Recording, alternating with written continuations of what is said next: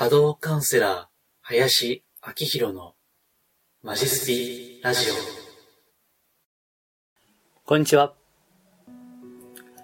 お名前だけでわかります。波動カウンセラーの林明宏です。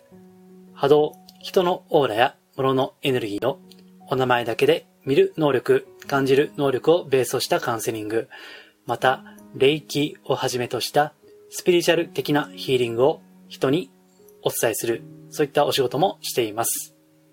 え、前回は久々に動画でお伝えしましたが、え、今回は音声のみでお伝えしています。え、いつも通り iTunes、えー、Podcast、え、また YouTube に音声だけそのまま貼り付けています。え、マジスピでご検索ください。また、私のホームページ、マジスピではですね、音声の倍速再生やダウンロードもできますので、お好きな媒体でご視聴いただければ幸いです。はい。えでは、え今回ですね、前回に引き続き、え占い師や霊能者などですね、それを見抜く8つのポイントとして、え続きを述べていきます。え前回はですね、その入りといいますか、まあ、原則ですね、え特に派手なパフォーマンスですね、え見た目やこの振る舞いですね。えそういったのが派手な、まあ、すごいキラキラしている、えそういった方は、ちょっと注意深く見た方がいいですよといった話をいたしました。えそして今回はですね、えちょうどこの元ネタになっている、え私のブログがですね、え2020年の5月の4日ですね、えこのブログです。えスピ系の本物、偽物を見抜く8つのポイントということで述べています。え今日はですね、あの最初全部で2回にわたって述べようと思ったんですが、多分3回ぐらい喋れるかなと思いますので、え今日はですね、その8つのポイントの中の1つ目と2つ目ですね、それについて述べていきます。えー、主に名前なんですよね。このテーマは。はい。えー、ではですね、早速述べていきます。あ、あの、ブログに書いていないこともですね、ちょっと、せっかくなんで、あの、述べてみようかなと思いますので、えー、以前ブログお読みになった方もですね、ぜひ楽しみにしていただければと思います。えでは、えまず一つ目ですね。え本物、偽物を見分ける、まポイントの一つ。名前からファンタジーな匂いがする人。名前からファンタジーな匂いがする人ですね。えー、これは、まあ、実は少なくないんですよね。えー、横文字の名前ですね。例えば、あ有名なのでいけば、えー、大天使の名前ですね。え、ミカエルとか、ガブリエルとか、まあ、ラファエル。ラファエルはね、あの、YouTuber にいますよね。有名なね。え、あとは、そうですね。うん。まあ、ちょっとマニアックな大天使だと、なんだろう、メタトロンとか、サンダルフォンとか ありますよね。いろいろね。でそういった横文字の名前とか、あとですね、西洋のマスターですね。マスターというのは詩ですね。動詞とか詩とかですね。うん。まあ、海外で有名な、その、宗教的な指導者ですね。そういった名前を取り出したりとか。うん。まあ、みんな横文字ですよね。え特に、あの、そういったのは注意する必要があるもののですよ。え、実は、あの、占い師の方の名前とか、うんですね。意外と、意外とっていうか、まあ多いんですよね。こういった。えー、というのはですね、私も実は占いの組織に所属していた時期があるんですけども、えー、そこでは、あの、会社の方針として名前を付けるんですよね。えー、私の場合はですね、あの、考えてくださいと言われました。名前を。で、まあいろいろ他のすでにやってらっしゃる方のですね、名前を拝見すると、まあ横文字が多いわけですよ。まあ、特に女性の先生は多いですね。うん。まあなんだろう、例えば、うん、まあミカエル先生とかね、あと、マリア先生とか。あと男性は漢字が多いんですよね。えー、例えば、その漢字の中に、神、竜、天、あと、法王という字ですね。法王、法か王ですね。法王とかね。あと、え聖なるの聖ですね。え聖人の聖ですね。あとは、うん、麗しいっていう字。まあ、これは女性に多いかな。まあ、そういったですね、まあ、いかにもっていう感じの名前。まあ、これ漢字ですけどね。うん、まあ、それも特に男性は多かったかなというふうに思います。まあ、これはあの、その業界的に致し方ない部分もあるんですね。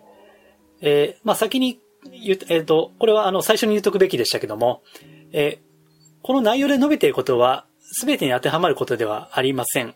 100%ではありません。えー、もちろんですね、え、名前がどうであっても、あの、有能な方、え、真摯な方はいらっしゃるわけです。え、例えば、あの、私の師匠ですね、え、尊敬する師匠ですけども、もう今やってませんけどね、え、大昔ですね、え、メールマガジンをやってたんですね。で、その時の名前がペンネームだったんですよ。で、しかも横文字ですね、これも。まあ、あの、ミカエルとかガブリエルとかそういった分かりやすいものではなかったんですけども、えー、横文字でやってました。うん。まあ、あの、お話聞きますね、あの、まあ、いろいろ表向きの活動もあるので、まあ、それとバッティングしないようにですね、まあ、あの、違う名前を使っていたということです。ですから、こういった名前を使っているからといって、すべてがすべて、えちょっと怪しいということではないんですが、まあ、傾向としてですよ、あの、知っておかれるといいのかなというふうに思います。うん。まあ、あの、名前ってね、まあ、大事なんですよ。非常に。まあ、名は体を表すなんてね、言いますし、うん。まあ、私は別にあの、まあ、自分の名前でね、やってますけども、えー、ただ、あまりこう、天とか竜とかですね、えー、神とかですね、あの、そういった名前を付けると、そのギャップですね。その本名との落差があるほどですね、名前負けする可能性があるんですね。うん。えー、あとですね、あの、これは別にあの、ご相談者の側、お客様の側からすればですね、別に関係はないんですけども、うん、まあ、これって、あの、名前ってある意味スイッチでして、えー、この名前で、その占い師とか霊能者とか、まあ、スピーチャルカウンセラーとしてのスイッチが入ると、えー、そういった場合があるわけです。これは別にあの、スピーチャル系に限らず、まあ、他のお名前、他の業界でもそうですよね。えー、芸能人なんかそうじゃないですか。うん。だから別に名前が悪いわけじゃないんだけども、うん、あまりにちょっとギャップがありすぎる。芸能人の場合は別にね、あの、こういった神とか天とかあまり好きないと思うんで、まあそのギャップは少ないかと思うんですけども、うん。えー、占い師とか、まあこういったスピ系の場合はですね、えー、それがあるんでね。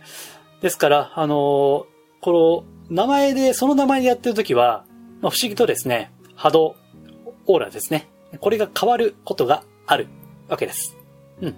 まあ、いわば仮面を被った状態ですよね。うん。まあ、仮面といえばラファエルですけどね。まあ、あの、別に YouTuber のラファエルもあれがダメなわけじゃないじゃないですか。結果的に、まあ、うまくいっているわけですね。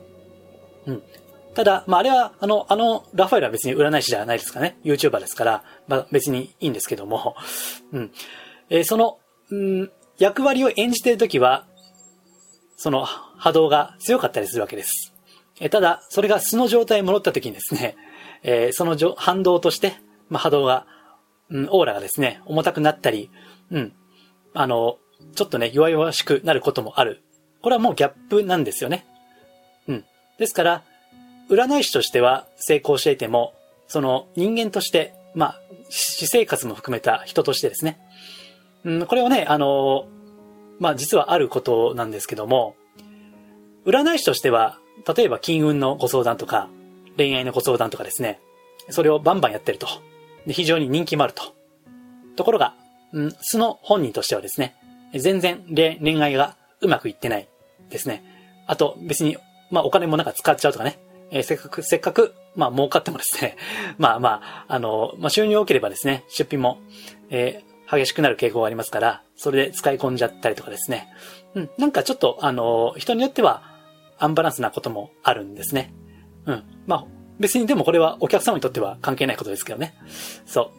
えー、ですから、まあ私としては、うん、まあね、でもしょうがないんですよね。まあ、あの、前回も言いました通り、人は、たとえスピ系であろうが、見た目で、そのイメージで判断をするわけです。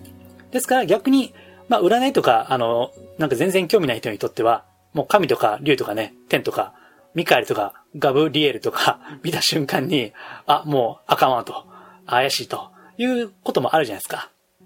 で、それと同じようにですね、あの、それで、あ、この人はちょっと信用できそうだというふうに思う方もいらっしゃるわけです。はい。まあ、ただですね、えー、名前、名前だけで、まあ、判断をしない。その人の、まあ、ブログとかですね、え、こういった YouTube とか音声とか、何かしら情報を、情報の発信をしてるんであればですね、え、それを見た方がいいのかなというふうに思います。はい。これが一つ目ですね。えー、名前からファンタジーな匂いがすると、には注意するということですね。では、次ですね。えー、これも名前に関係することなんですが、えー、途中でガラッと解明する人ですね。えー、途中でガラッと解明する人。これもね、あの、注意した方がいいんですよね。まあ、これはね、あの、うん、具体例でいきましょうか。うん、例えばですね、えー、もう15年以上前かな。えー、まだ私があの、この仕事で独立起業する前ですよ。えー、まああの、私はあの、関西の人間なんですけどね。え当時、まあ、大阪でですね、今はもうないんですけども、スピリチュアル系のイベントがあったんですね。まあ、今で有名なのは、えー、癒しフェアですね。癒しフェア。まあ、それに近いようなイベントが昔、まあ、全国でやってて、大阪であったわけです。で、そこでね、えー、出会った、あの、男性の先生ですね。なんか、あの、あなたの、なんだ、なんだったっけな。なんか、オーラ浄化と、えー、そのメッセージ、まあ、スピーチャルメッセージを言いますということで、まあ私はまだ勉強中だったんで、当時はいろいろ、まあ、あの、なんていうかな、社会見学として、まあ、いいものも、怪しいなと感じるものもたくさん経験してたんで、そこである男性の先生に相談をしたんですね。でその時ね、えー、スピーチャルメッセージと、あとオーラ浄化ということで、二つやっていただいたんですが、あの、すごいね、印象に残ってて、っていうのは、すごいね、普通のサラリーマンみたいな格好だったんですよ。えー、夏だったんで、半袖のワイシャツに、まあ、ダボダボの、まあ、パンツスラックスまあ、ズボンですよね。黒いズボンね。だから見た感じ普通の、なんか、中年サラリーマンっていう、まあ、お腹も出ていらっしゃいましたしね。で、えー、あとね、えー、確かにリュックサックですね。普通のなんか、あの、2、3千円ぐらいで売ってそうな、えー、リュックサックを、あの、やってたわけです。ですから、あの、全然見た目、前回話したような、すごい派手なパフォーマンスをしているような人ではなかったんですよね。でそれで逆に興味持って行ったわけですけども、まあ、そこでは、あの、まあ、一通りですね、えー、まあ、鑑定というのを受けて、あとね、なんか、オーラ浄化、まあ、オーラを調整しましょうという時に、なんかね、くんくんね、犬みたいにね、こう、あの、嗅ぐんですよね。なんか、だよね。音聞こえますかね？ちょっと気持ち悪いかもしれないけども、くんくんくんくんね、なんか犬みたいにやってたのがすごい印象的で、あ、こういう人もね、いろいろ当時は勉強してましたからあ、こんな人もいるんだなということで、まあ、それだけだったんですけども、で、その方が、あの、ホームページを持っていらっしゃったんですね。そこでね、あの、まあ、ちょっとね、地味な感じのページだったんですね。で、それで、うん、まあ、それでもう、それは、その先生とは縁がなくて、それから、うん、10年ぐらい経った時ですかね。なんかふとですね、あの、その方の名前を思い出して、っていうのは、あの、この方の名前もですね、昔の哲学者、ある哲学者の名前だったんですね。まあ、これも横文字ではあるんですけども、それで、そういえば、あの時あの先生どうかなと思って、ちょっと、なんか、ホームページ見てみたんですよ。そしたら、あの、ホームページがリニューアルされたんですね。で、そこで、えー、見たその本人は、あの、ガラッと変わってたんですよね。で、名前もね、あの、当時は横文字だったんですが、そのリニューアルしたページの中には、やっぱり漢字？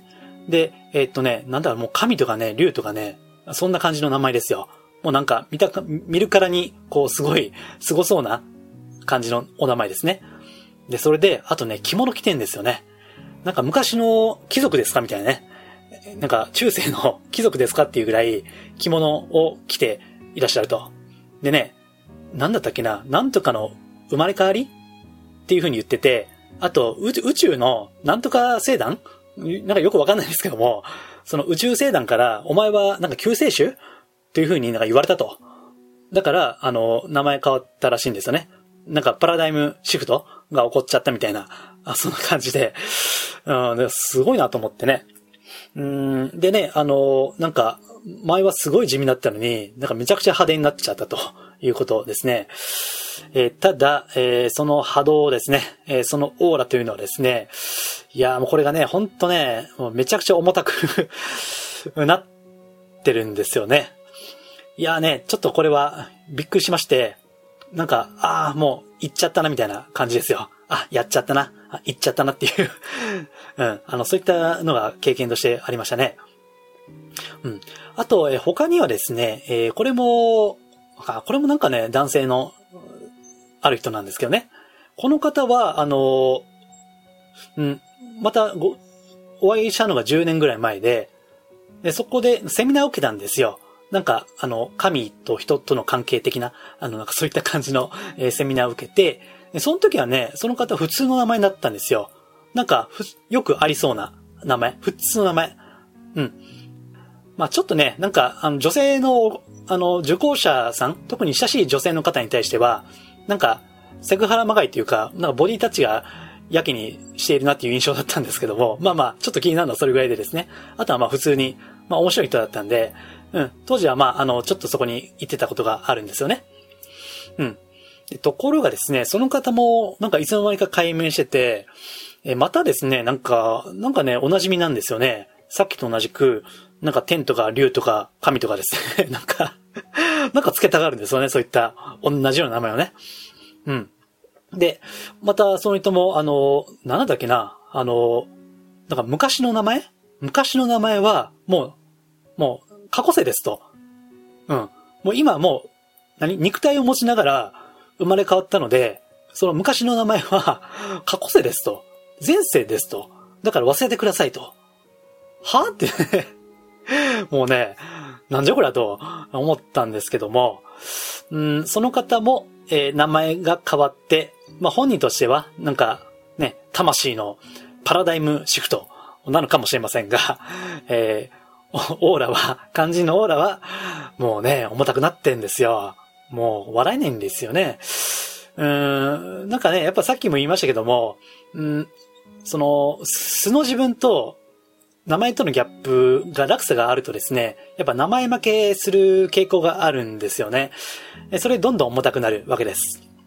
で、えー、その一人目の方も、今述べた二人目の方もですね、えー、まあ、一時間の、えー、個人セッション、まあ、カウンセリングがあるんですけども、本当ね、すごいですよ。えっ、ー、と、15万ぐらいですね あ。すげえなと思ってね。うん、当時はね、もっと安かったんですよね。まあ、一人目の方も1時間で何本ぐらいやったかなえっ、ー、と、3万ぐらいやったかな当時で。うん。で、二人目の方は1時間が、えっ、ー、とね、最初5万円になったんですよ。で、それがなんか、しばらくして1時間8万ぐらいになって、で、今10、何もかなもっとか15、6万ですね。今それぐらいでやってるというのが、えー、ホームページにですね、書いていました。うん。はい、他にもですね、いろいろありまして、なんかね、あの、なんか名前変わっちゃうんですよね。なんか前の自分は死にましたっていう人もいるしね。うん、死んだって？なんか、もうこれも生まれ変わりなのかもしれないけども、前の名前の自分は死んだんで、生まれ変わったんでみたいなことを言う人もいるわけです。うん。だからね、あのー、まあ、こういうケースを見るたびに、なんか、名前、あんまりよっぽどのことがない限り、名前変えるのってどうなんだろうというふうに思うんですね。うん。まあまあ、昔の日本人もね、えー、その、幼名、その幼い時の名前と、その、元服、うん、まあ成人、大人になってからの名前が違いますけども、まあそれはその当時の文化的な風習とか、その背景があるから、まあいいっちゃいいと思うんですけども、えー、特にこういった、うん、スピーチャル的なもの、まあ神秘的なものですね。えー、そこに触れているものはですね、まああんまりこう、やりすぎない方がいいのかなというふうに思うんですね。うん。でね、えー、あとはですね、あの、まあ、こういうインターネットの時代、まあ、SNS の時代ですから、えー、そういった、まあ、いい加減なこと、インチキなこと、詐欺まがい、霊感商法とか、まあ、そういったことをしてしまうとですね、書き込まれるんですよね。まあもちろんそれは意図的に流しているものもあれば、誤解に基づくものもあるかもしれないんです。ですから、その誹謗中傷の全てが正しいとは思いませんし、ね、これは、以前のラジオ動画で述べましたように、まあ、インチキとか本物とかってね、えまあ、個人の主観ですから、うん、それが必ずしも正しいわけじゃないんだけども、えー、まあ、Google 先生の検索によってですね、その名前を入れた瞬間に、例えば、なんとかかんとかの名前ですね。そして、トラブルとか、詐欺とか、インチキとか、そういったこう、なんだこれ、あの、自動検索？うん、自動にこう表示されるじゃないですか。あ、予測変換か。予測の表示ね。で、それがあるんで、まあそうするとね、やっぱ名前変えた方がいいと思うんですよね。まあ実際ですね、あの、トラブルを起こして名前を変えると思います。うん。ですから、まあ検索の対策として、あと風評被害ですね、こう、まあ軽減するために、まああの、ゼロにはできないですけどね。どうせ、あの、新しい名前で検索しちゃって、古い名前も出てくるんでね、まあ、ダメージはゼロにはできませんけども、そういう風に、まあ、する方もいらっしゃるわけです。はい。えー、ですからね、あの、途中でガラッと名前を変えるのは、まあね、例えば、なんか、よ、よくわかりませんけど、なんかアセンションしたとかね。アセンションっていうのは次元上昇なんて言いますが、アセンションしたとか、魂のパラダイムシフト、シフトだとか、なんか運命の転換期がとかね。まあ、いろいろ理屈をくっつけることはできますけども、まあ、理由がどうであれですね、私としては、あんまりこうガラッと解明してしまうとですね、は、まあ、注意された方がいいのかなというふうに思います。まあ、私の、うん、まあ、これもね、ちょっと、どうしても自分の経験の外には出れないんですけども、まあ、私の、まあ、師匠はちょっと、まあ、あの、いろんな顔があるんで別ですけども、うん、まあ、尊敬する方々で、そんな、なんか、大きく解明とかした人は、まあ、ほぼいないかなというふうに思うんですね。うん。まあまあ、これは自分の経験ですから、あの、必ずしも100%正しいわけじゃないと思いますけども、ただですね、あんまりちょっと、うーん、なんていうのかな。まあ、一つ目の、えー、落差、ギャップですね。それが激しいな、名前。まあ、キラキラネームもそうかもしれません。と、あと途中で解明ガラッとするとですね、えー、それにはちょっと注意深く見た方がいいのかなというふうに思いました。はい。では、今回ですね、え占い師とか霊能者とかスピ系の専門家を見抜く8つのポイントのその1つ目と2つ目を述べました。えー、また次回とその次とですね、えー、説明をしていきたいと思います。はい。では、えー、こんな感じでですね、えー、まあ、スピーチャル業界に関する情報提供、あるいはベーシックなスピーチャル情報をお伝えしています。また、えー、週に1回ですね、メルマガ、えー、これにはた、た、たまにですね、実名を挙げて、えー、いろいろ、ああだこうだ考えを述べていくこともあります。え、無料でメルマガはご登録できますので、よければ、え、ご登録いただければ嬉しいです。はい。え、では、今回は以上です。ありがとうございます。リクエストやご質問は、ホームページマジスピの中にあるお問い合わせフォームや無料メルマガへのご返信などでお受けしています。可能な範囲でお答えしますので、ぜひお寄せください。それではまたお耳にかかりましょう。